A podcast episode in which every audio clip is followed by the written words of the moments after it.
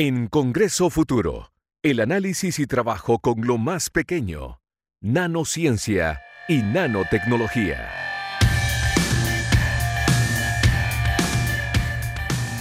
Lo adelantamos al principio, Maca. eh, vamos a hablar sobre algo que parecía imposible hace unos 20 años atrás. eh, cosas que eran como solo de la ciencia ficción, pero que ya hoy día son una realidad, una realidad importantísima dentro de la ciencia. Hablamos de la nanotecnología y la nanociencia. Para conversar sobre esto, estamos con el Premio Nacional de Ciencias Exactas 2007, Miguel Kiwi, director de la línea de simulaciones computacionales del Centro para el Desarrollo de la Nanociencia y la Nanotecnología y además académico de la Universidad de Chile. Miguel, muchas gracias por estar aquí en Congreso Futuro, por haber eh, venido acá a los estudios de cooperativa. ¿Cómo está? Encantado de estar aquí. Miguel, partamos por lo más básico. Eh, ¿qué hablamos cuando, eh, ¿De qué hablamos cuando hablamos de nanotecnología? Suena como algo chiquitito, muy, muy, muy chiquitito. Sí. De hecho, nano viene de enano. Y en este caso particular, nano es un mil millonésimo. Mil millonésimo. O sea, Mil millonésimo de metro. o sea algo imperceptible a los ojos del, del- del ser humano. Incluso difícil de ver con un microscopio Ah, electrónico. Y eso mil es. millones. Tiene que, un milímetro lo tiene que partir en un millón de partes. O sea, algo que no, no, no se puede ver. Eh, Algo inimaginable en realidad. Y eso es Pero algo. existe. Es algo creado por el hombre para ayudar a distintos procesos. Eh, eh, ¿En qué procesos se usa la nanotecnología eh, mayoritariamente hoy en día en la ciencia, Miguel? A ver, déjeme hacer un poco de historia. En el siglo pasado lo que cambió radicalmente nuestras vidas fue la invención del transistor. El transistor reemplazó al tubo, que las generaciones nuevas no deben saber de qué es, cómo era. Era un aparato de unos 15 centímetros, consumía unos 15 watts, costaba unos 20 dólares. Y eso fue reemplazado por el transistor, un dispositivo de estado sólido, miniaturizable y que eh, consume muy poca energía. Entonces eso permitió pasar de una radio de las casas que tenían cinco tubos a un, A un iPod. a un iPod que tiene miles de millones de transistores. Es decir, si ustedes imaginan un iPod a tubo, los tubos llenarían todo el Estadio Nacional, Claro. consumirían toda la energía de Chile y producirían un calor, pero No saldría cuenta tener una Como ese primer no, se- no computador. sería portátil. Ese primer computador que era. Se necesitaba una sala completa. Exacto, y tenía 19.000 tubos y una capacidad ínfima comparada con el celular más rasca que uno pudiera imaginar. Y eso fue. Y eso ahora cambió esa tecnología y comenzó todo este cambio hacia la eh, Hacia lo nano. Que cambió nuestras vidas en forma absolutamente radical. Claro. Eh, digamos, históricamente pocas cosas han cambiado tanto como nuestra forma de comunicarnos. Eh, es inconcebible hoy día salir sin el celular porque uno se siente como que le falta un pie más o Claro, uno se siente ahí como medio cojo o incluso ya desnudo, sin extensión de nuestro cuerpo. Es una extensión del cuerpo, exactamente. ¿Y cuál sería la diferencia entre la nanotecnología y la nanociencia? Bueno, la- el transistor fue un invento no casual, no había que, digamos, no era algo que uno podría haber construido en el garaje así por inspiración. Ya, Era- no fue, no fue Eureka. No, no, no. Fue algo pensado. Fue hecho por tres científicos de gran categoría en un laboratorio industrial y eh, fue, eh, digamos, deliberado, buscado y realizado ahí y exigía técnicas exquisitas. Es decir, el primer, los transistores en general son de silicio. La pureza del silicio para construir un transistor tiene que ser de una parte en 10 millones.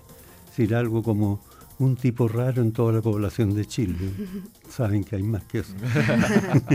Así. Hay varios. Hay varios. Sí, eh, y sobre eso uno agrega impurezas de manera controlada, también en partes por millón. Eso hace funcionar el transistor. Como digo, es un invento científico. De ahí entonces, cuando se eh, crea el transistor, ahí empieza la tecnología que va detrás. Demora. El transistor fue inventado entre Navidad y Año Nuevo de 1947 por eh, Bardeen, Shockley y Bratan en el laboratorio de la Bell Telephone. de, del 47 hasta más o menos el 55, 60 empezaron a aparecer lo que se llaman los transistores, es decir, las radios a transistores, que ya eran una revolución, pero espectacular. Ya podía ponerla en la cocina. Exacto.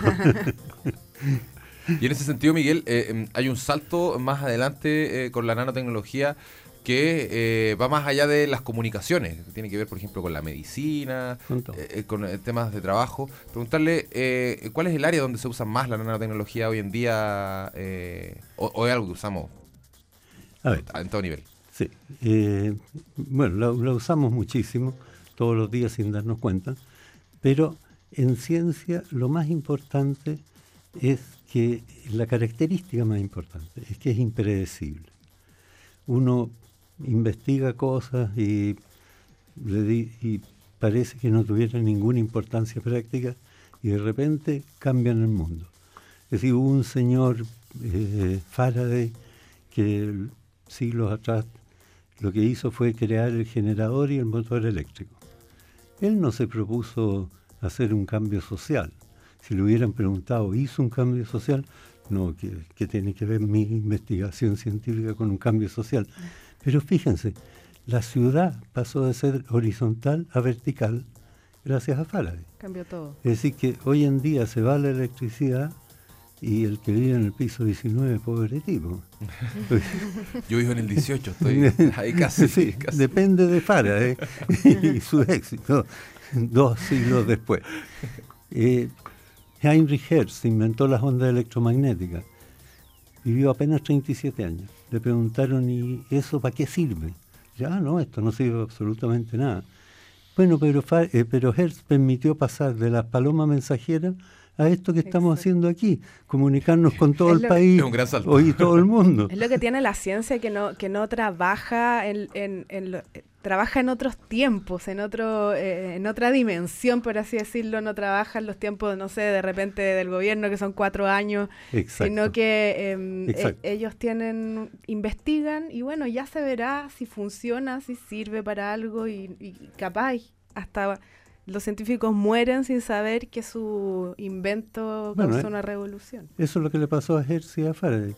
Y cuando Einstein llegó a Princeton, le, mostraron su oficina, la miró y dijo, ah, está muy bonita, dice, pero falta lo principal. ¿Qué es lo que falta, profesor? El basurero, dice, esa es la parte más importante de... bueno, ya estaba pensando en una ciudad limpia, por lo menos. Es decir, que, la mayoría de las cosas que uno trabaja no llevan a nada, ni científico ni tecnológico. Pero las pocas cosas que de repente tienen aplicación pagan de sobra por el resto.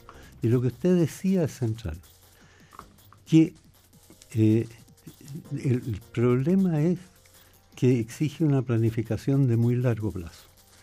A cuatro años no vamos a producir resultados la nanociencia tampoco posiblemente va a dar resultados dentro de los próximos tres o cuatro años, lo que estoy haciendo en este momento. Pero tal vez a 20 produzca la revolución, pero más importante que... lo más importante es lo que uno no puede imaginar. Lo que puede imaginar es fácil, por eso lo hace alguien. Lo que no puede imaginar es lo importante. Eh, pareciera que en otros países, Miguel, esos plazos se cumplen. Eh, a nivel estatal se les dan a las comunidades científicas ese tipo de plazos más extensos y sin tanta presión. ¿Qué pasa en Chile? Bueno, en Chile el problema es ese que es bien difícil hacer ciencia con con proyectos a cuatro años plazo. ¿Cómo, ¿Cómo podríamos llegar a cambiar eso, Miguel? Porque es un problema eh, que no solo afecta a la comunidad científica, sino que afecta a la comunidad en general, porque eh, eh, la sociedad se beneficia de los avances científicos y de, de, los estudios que se van haciendo. Claro, lo que, lo que yo creo es que hay un proceso educativo de nuestras autoridades si uno mira los países que en este momento están bien, y no quiero compararme con los grandes centros de, ni de Europa ni, ni de, Estados Unidos, ni Japón. Quiero compararme con países como los nuestros. Nueva Zelanda, Finlandia, eh, Israel, son países que tienen una mirada a futuro. Israel es el país que más invierte en ciencia y tecnología, el 4,75 del PIB, de un PIB más grande que el nuestro. No, bastante. Y bastante 4,75. nosotros estamos en 0,34, es decir, es algo como 20 veces menos. Israel hace 40 años estaba peor que Chile. ¿Sí? Decidió que la única posibilidad de sobrevivencia era la ciencia y la tecnología. Conocimiento. Y la diferencia es patente. Pero, pero ¿cómo podemos hacer entender a las autoridades de que hay que, hay que avanzar en este sentido? Es que ese es lo que ese es el gran dilema con gobiernos de cuatro años que tienen que tener frutos a cuatro años. Claro, Ahí hay un problema. Y la tiene- planilla Excel tiene que Claro. tener los check Y azules. por otro lado tiene a China que está mirando a 50 años plazo y que nos va a comer a todos. ¿Qué, qué nos podría pasar como país si no nos subimos al carro de la ciencia finalmente? Lo que pasa es que nosotros estamos por lo menos avanzando lentamente, pero los otros países están avanzando, es decir, los países que yo le estoy hablando, están avanzando mucho más rápidamente que nosotros. Y vamos a irnos quedando más atrás y más atrás y más atrás. Y tal como se ha producido en las sociedades esta tremenda diferencia entre lo- los que tienen Claro, demasiado una- y los que no tienen nada, va a pasar entre los países. Una vez más, eh, Chile la, siendo la protagonista de, la- diferencia. de las desigualdades. Pero quizás para motivar eh, tanto a la gente, yo confío mucho en la, sociedad civil como eje que empuje em, también a los gobiernos, a los pensadores, a los que crean los cambios. Eh, ¿Cuáles son estas transformaciones que podrían verse con esta tecnología a futuro? Por ejemplo, en la salud, en el medio ambiente, en la alimentación. ¿Qué, qué podría pasar en el futuro con el desarrollo de la nanotecnología y la nanociencia?